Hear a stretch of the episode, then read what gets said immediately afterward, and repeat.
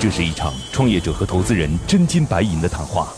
创业者要打动投资人，拿到百万至千万元融资；投资人要用专业和经验慧眼识珠。唇枪舌战中，又蕴藏着怎样的创投之道？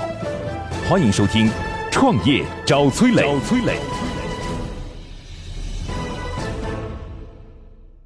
所以我不认为微博是个社交。我到底有没有在解决这个行业性的问题？我觉得你很接地气。今天的节目，我们主要探讨了以下几个问题：非标类产品如何进行数据归档？如何提升零售店铺人工效率？新零售产生的数据怎样才能体现价值？欢迎收听今天的创业找崔磊。嗨，大家好，欢迎来到梦想加速度创业找崔磊，我是崔磊。我们有请出今天投资人和创业者，今天投资人来自于云九资本的沈文杰。Hello，你好，文杰。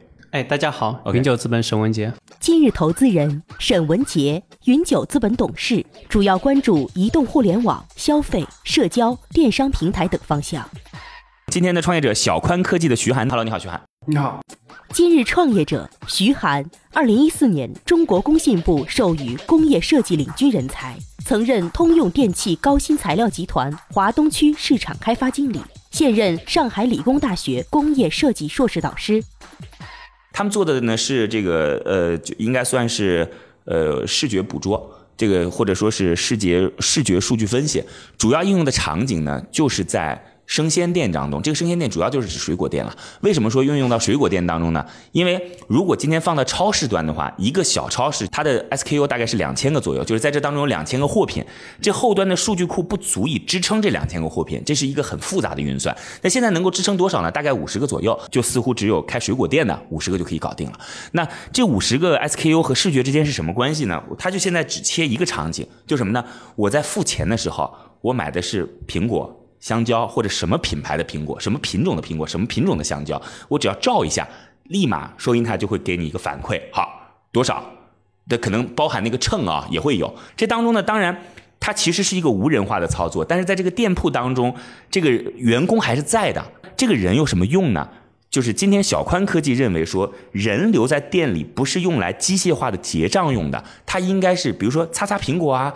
摆放一下呀，当然监督是他很重要的一个工作内容了，包括有这个老爷爷老奶奶进来了扶一把，说声你好啊，下次再见，欢迎光临呐，告诉你说，哎，这个西瓜不错，你可以看看啊。他应该更多做的是服务性的内容，而不是机械化的内容。所以今天的这个就是他的这个视觉捕捉或者说数据的算法要做的就是代替过去在这个场景当中机械化的劳动力。刚开始的一个项目，他们希望说能够三千块钱一家店。然后呢，铺进去，它有很大的门槛嘛，很高的门槛嘛。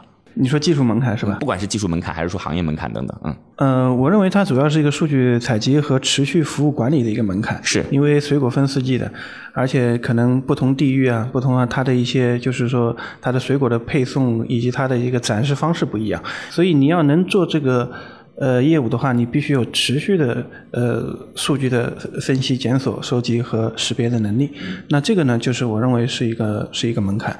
那么，如果说是在这个呃算法和比如说这个场景来讲，我认为这个应该说它还是一个呃行业里面是可以达到的一个水平。就是因为现在我们知道，就是类似于像那个想不起来了，就是那个是无人便利店，就无人便利店当中的 SKU 其实是很少的。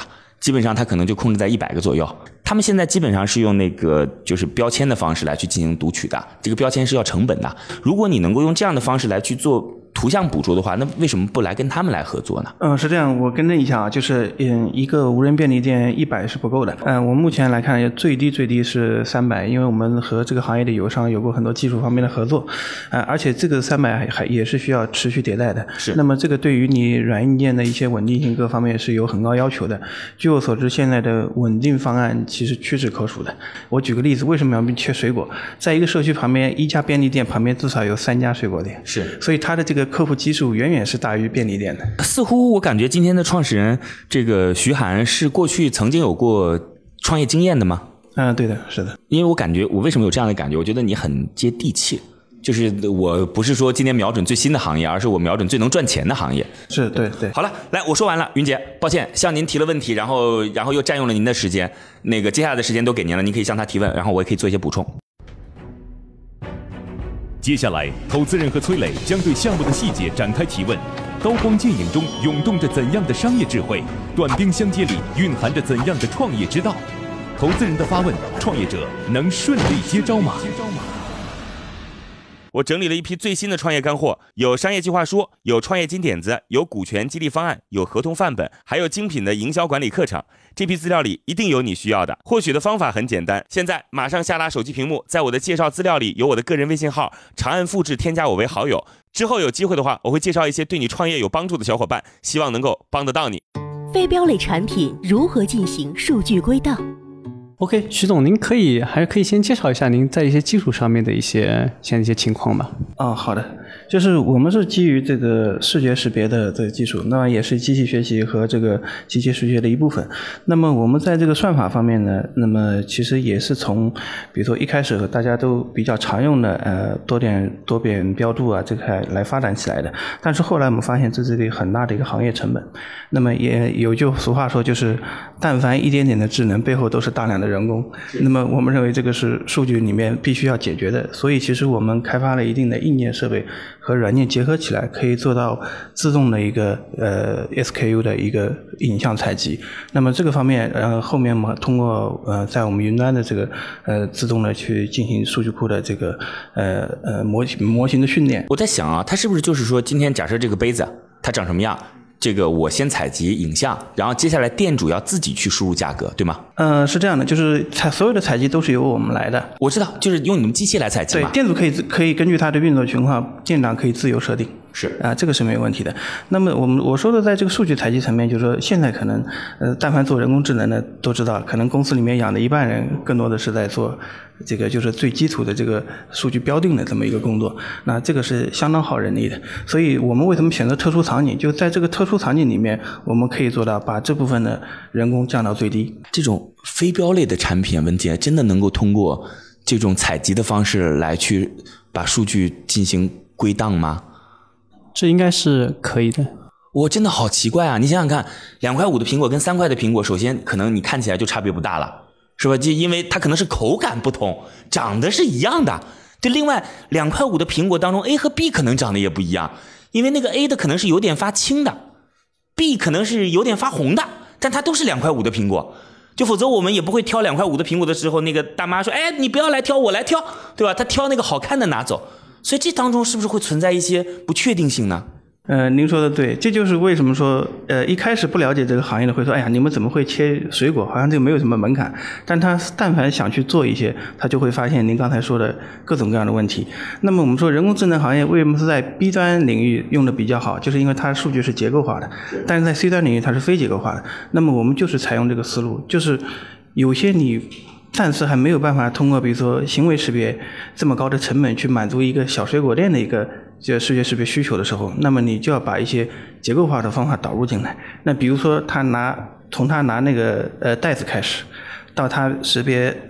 嗯，拿起苹果，苹果上的标签，这里面一系列其实都有很多的识别点，那这牵涉到我们一些商业机密方面的问题了。但是我刚才据我所知，你只有一个摄像头，只是在收银系统当中装，并不是说在那个监控系统当中装。对，您说的这些其实更复杂的系统，我们其实都有技术储备，但是我们还原到这个场景里面来，我们觉得就是其实一只要一个摄像头，只要算法跟得上，而且通过周边的辅助的硬件，就完全可以做到。识别，所以我的理解是，它并不是单单的通过一个影像来完成这个物体的判断。对，就是我们认为任何技术的落地啊，其实都是需要软硬件结合。你会有那个标签吗？呃，标签是有的，但是我们有没有都可以用。如何提升零售店铺人工效率？其实刚刚徐总说的其实还是非常清晰的，因为我们在具体应用的过程中都会有一个你的场景的所限制嘛。其实限定在这个场景中的时候，你很多技术是可以有取舍的，您不需要做到一个极其完美的一个状态，或者说解决一切场景的状态。就是 B 端和 C 端的一个，但 C 端我们最完美情况下是做一个 AI 机器人，它解决你所有的事情。对，但那个在不可能情况下，当你缩小小到那个使用范围的时候，其实很多技术是有可行性的。现在最重要的方式是靠标签吗？如果是靠标签，我觉得这个事儿就真没门槛了。不是不是，因为标签这个方式其实还是增加店主的工作量的。是啊，增加太多了。但是其实你我们做过实地调研的，其实很多业主会人为的去把水果做分类嘛，他自己会去买标签的，他自己没事就在那贴。但是我们反过来想，如果我说我只是满足他现有习惯的话，这个不算一个很好的一个迭代，是只说是改良嘛。所以我们最终目标不需要标签。不需要标签就可以识别，但但怎么去做的，容我在这稍微打个伏笔。但这个问题我们已经完全解决了。呃，你们现在已经就是按照我们所谓的就是生产型企业，你们已经过了中试了吗？这个过了。我们我们的那个就是说，现在五十款水果，因为为什么定五十款，也是我们和上海一家水果连锁店，然后谈了这个合作，也他们日常就是这个呃，他们入库量就是这么多。那么所以在这个里面，我们已经全部把它消化掉了，来着。就是五十个 SKU 左右。对，但这个对于我们来说其实不是边界。您刚才说五十个是一个临界点，其实不是，就是它可以到，就是比如百级的这个是没有什么问题的啊。但是就像比如人工智能其实跟人一样，比如说您记一百个单词，你可以记得非常清楚。是。记一千个的时候，你已经有点模糊了。是。一万个时候，你要是考托福去了，是。那考完了你也都忘光了。是。就是一样一样的。了解。那我们限定在这个里面的时候，其实还是 OK 的，我觉得。对。不，有一个问题是我想问的，就是我们主打的那些。水果零售的那些店啊，或者那个场景之下的话，您觉得就是我们在解决一个非常核心的痛点吗？嗯，我觉得是。嗯，我我主要是从这个两方面考度角度考虑吧。第一个是从那个运营业者角度来讲，嗯，其实水果业零售业态分两个类别，一个就是连锁供应商，一个第二个就是夫妻老婆店。其实这两个里面都存在一个人工人工效率的问题。那么连锁店其实它一般要有十一个人雇十一个人，十一个人，对你没想到吧？就是一个小型的批发超过一百平的，因为它是两班倒的。那么其实它的盈利状况，通过我们看到数据，其实老板真正能拿到手里是不多的。可能一个店呢，到年底交完之后，他们可能也就是大概十十来万的一些利润。那么你想，我如果能帮你省掉两个结算员，一个结算员一般一年是七万左右吧，那么就是十四万，增加百分之。百的利润，对这个就这一点很轻易的一个改变就可以完成这样的一个利润的增幅。对于老板来讲，无非就是开源节流两件事儿。对，是的。那么对于这个其实用户来讲也是一样的，就是说我去在购物的时候，后面有个人拎了个塑料袋跟着我，这个体验好吗？对吧？而对于年轻人来讲，可能。这倒没什么，看后边跟的是谁。对，如果是个美女还 可以。姑娘，我挺开心，把她单独买了。对，嗯，对，嗯，而且现在其实水果业态一个，因为年轻人使用水果跟跟老人不一样嘛，老人可能一次买一个星期的，年轻人可能今天晚上我吃的就够了，那我买两个苹果也可以。但在这个现在这个业态里面，就是说，不是现在主要是贵。呃，其实也，对消消费在降级嘛，对对，所以在这方面，其实用户的这个需求，对于说我希望希望更加灵活、更加顺畅的在这个里面。挑选我喜欢的商品，那这个时候我不希望有被打扰。那么这个其实是新零售建立在一个对客户的信任，第二个让用户获得最佳的体验。呃，这两个点是能够引流的。特别希望能够看到有一天是怎么回事呢？就是我呢可以通过就是呃 Face 加加的方式，先对我的人脸进行识别。我的人脸呢是跟支付宝绑定的，对吧？那另外它的技术呢是跟。就是 SKU 绑定的，然后我今天进门之后随便拿，拿完之后直接出去，出去之后直接从我支付宝扣，那就太棒了。但我相信很快就可以到这一天，我相信很快就可以到这一天的，是这个从逻辑上来讲应该都通了吧，云姐？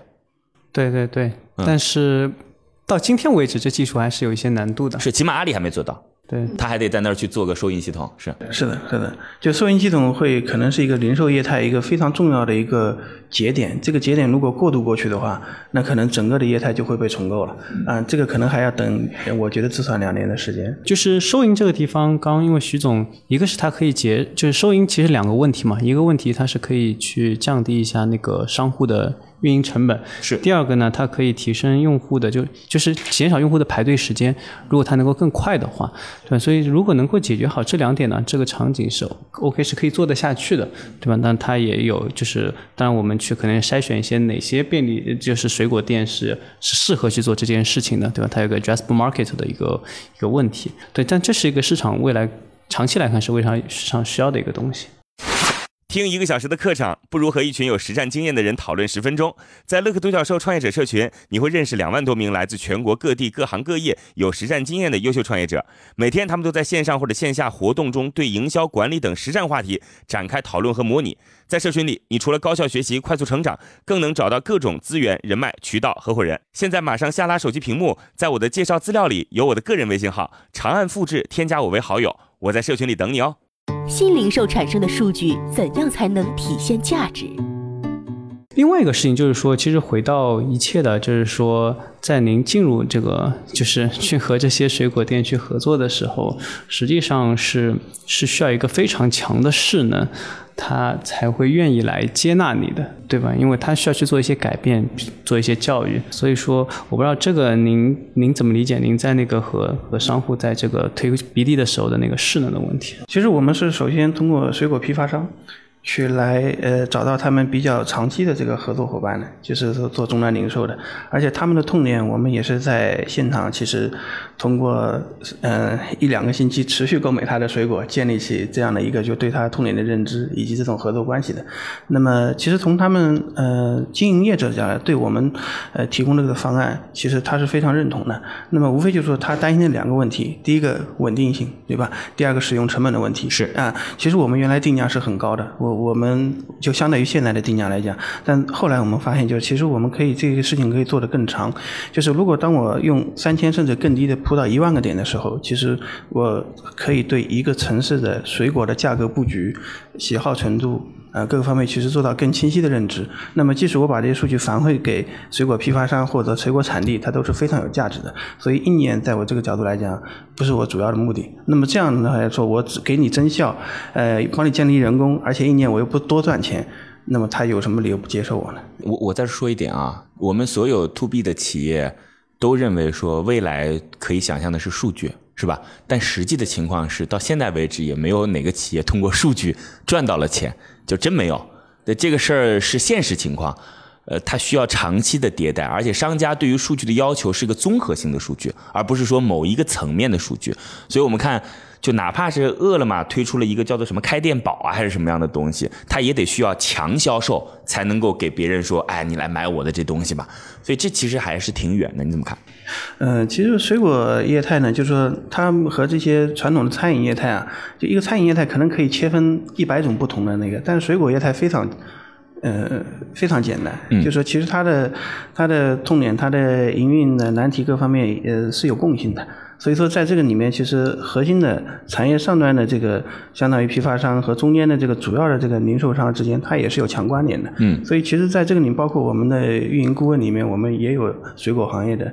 那你刚才其实没回答我的问题。我刚才说数据是否值钱，就是你你认为值钱，我认为不值钱这个事儿，对，就这事儿是你未来的想象力嘛？其实我本来会问你这个问题的，说未来你的就整个就是公司有什么样太大的想象空间？那你会提到说数据是想象空间，但我说数据没什么太大的想象空间，是这个问题。哦，OK，不好意思，是这样，我认为人工智能企业必须要走这条路，这不是你想不想的问题，靠硬件是很难长期生存的，因为现在大量的这个研发成本，如果说它只是解决硬件问题，它不能通过数据赚钱，呃。呃，这个公司一定是走不远的。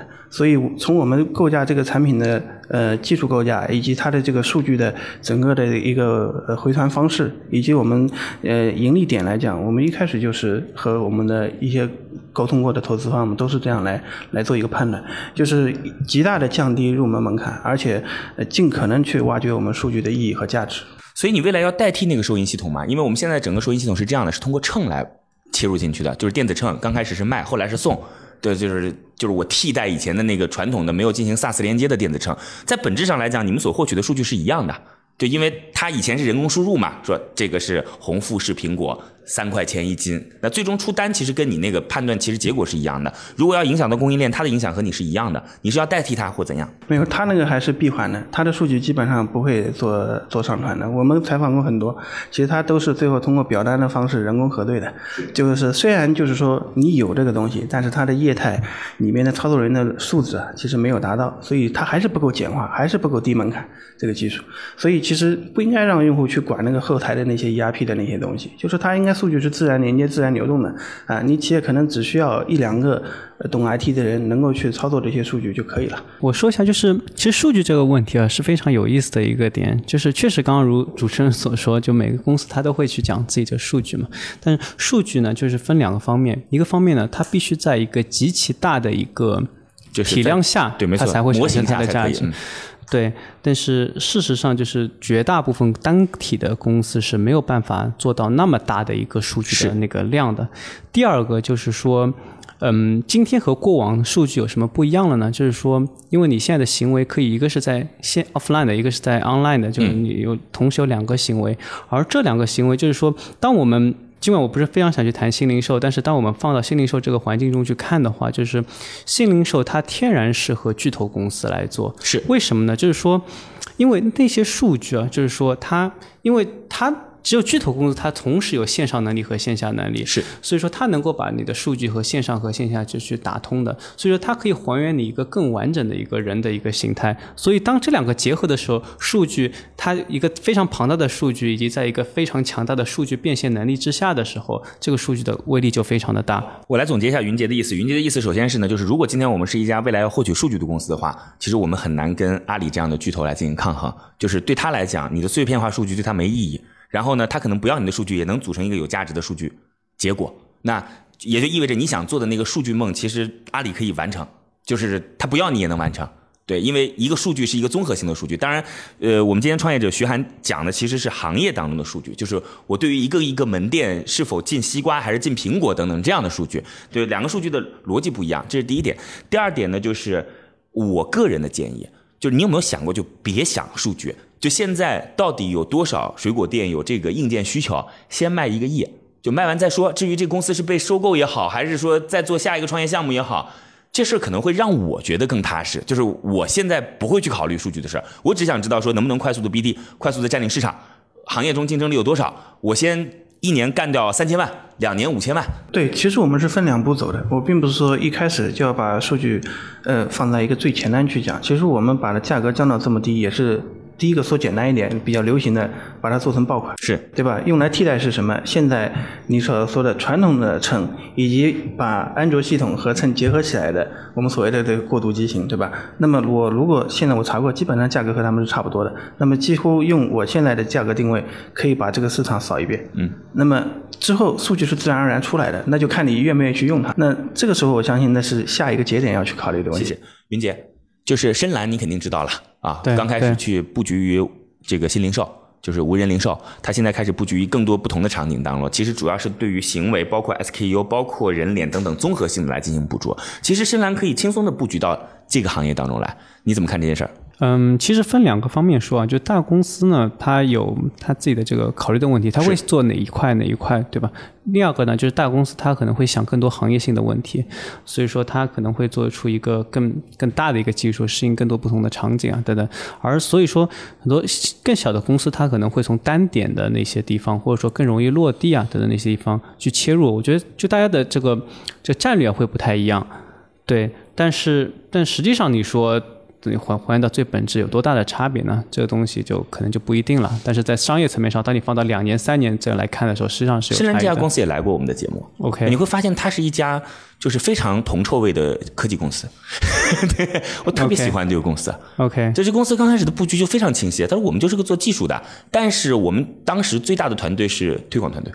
就是怎么把我的技术和具体的某一个行业来进行应用？那您说，其实我今天来之前就在深南，是，呃，我也跟他们呢他在上海，对。对，我跟他们市场能力聊过，我说我这个产品通过你们渠道走可以吗？他们完全接受，因为对他来说他已经不需要重新走一遍了，是。啊，而我们的技术嵌入到我们的解决方案，应该说已经不是技术了，呃，其实可以完全增大他的这个客户影响力和市场量级。如果你想找到合适的项目创业，想找到靠谱的合伙人，想找到全国各地的渠道资源，想找到投资人，想找到可以投资的好项目，那么你就应该立刻加入到乐客独角兽的创业社群。现在马上下拉手机屏幕，在我的介绍资料里有我的个人微信号，长按复制，添加我为好友。乐客独角兽创业者社群和几万名成员，满足你对创业资源的所有需求。现在，投资人已对创业项目大致了解，那么这次创业者前来谈判，他的理想融资金额是多少？是多少？那个云姐，我们时间有限啊，今天就聊这么多。然后我相信这个项目已经非常清晰了，就是技术层面的事儿，他最终可以用数据来说服你。对，至于说到底底层技术是什么，那我们看看其他有没有竞品，目前做的怎么样，效率如何就知道了。对，那我们想问一下今天的创业者小宽科技徐涵，你要多少钱？嗯，呃，我们现在估值是三千万，然后出让百分之十，大概三百万拿来干嘛？也没多少钱。嗯。呃，三百万主要是把第一代的这个产品投入量产，同时呃扩张我们的那个销售团队啊。没有融资的话，会影响到你的整个发展吗？呃，这个肯定会的，因为我们还是一个现在阶段，我们还是以研发为主嘛。但是如果说进入到下一步的话，还是希望尽早的和资本进行连接。单个产品现在销售出去是亏还是赚？呃，还是盈利。理解。好，大概是这样。云姐，我们基本上的情况都清楚了吧？清楚清楚。好，我们今天的投资机构云九资本要对于我们的小宽科技做出一个最终的判断。我们有请云九资本。悬念即将揭晓，投资人是否会对创业者 say yes？让我们拭目我们拭目以待。我们来看一下云九资本最终的结果是待定。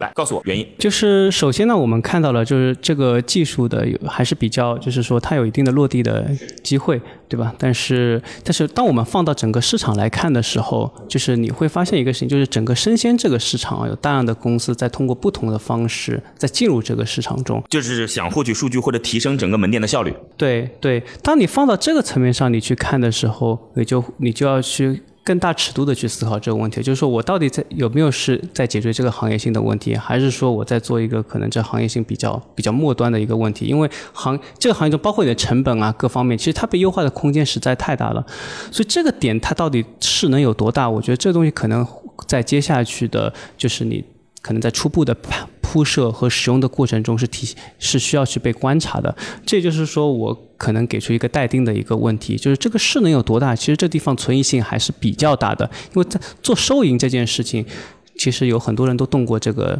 这个心思嘛，对吧？其实呢，我个人啊，对于这个行业啊，我更看重的是两种企业。第一种呢是品牌类目的企业，就是品牌类目企业，当然包含说整个效能该如何提升了，它可以用第三方，也可以自研。就品牌类目的企业，我认为有极大极大的空间。就是今天中国的消费层级有很大很大的变化，甭管你今天是。卖最便宜的水果，优化自己的供应链，还是卖最贵的水果？一个西瓜七百块钱，我觉得都有想象的可能性。对这事儿呢，我认为是存在市场空间的。第二个呢是供应链逻辑，就供应链逻辑，那一定是大企业，但不是小企业能够干得了的。对它可能得要中字头参与进去，才能够打通整个供应链。大概我认为在这点上，其实我觉得可能技术类的改变不是最能打动我的，我自己认为。好吧，而且 to B 的行业实在是一个太苦的行业了，希望你且行且珍惜，好吗？好，梦想加速，创业找崔磊，感谢二位，再见。今天的节目就到这里，非常遗憾，创业者的项目被投资人待定。最后给大家留一个小问题：新零售产生的数据，非巨头型企业有哪些方式可以发挥其价值？欢迎在评论区给我们留言哦，幸运听众将有机会免费加入乐客独角兽的创业者大家庭。感谢启迪之星、杭州无一 link 对本节目的大力支持。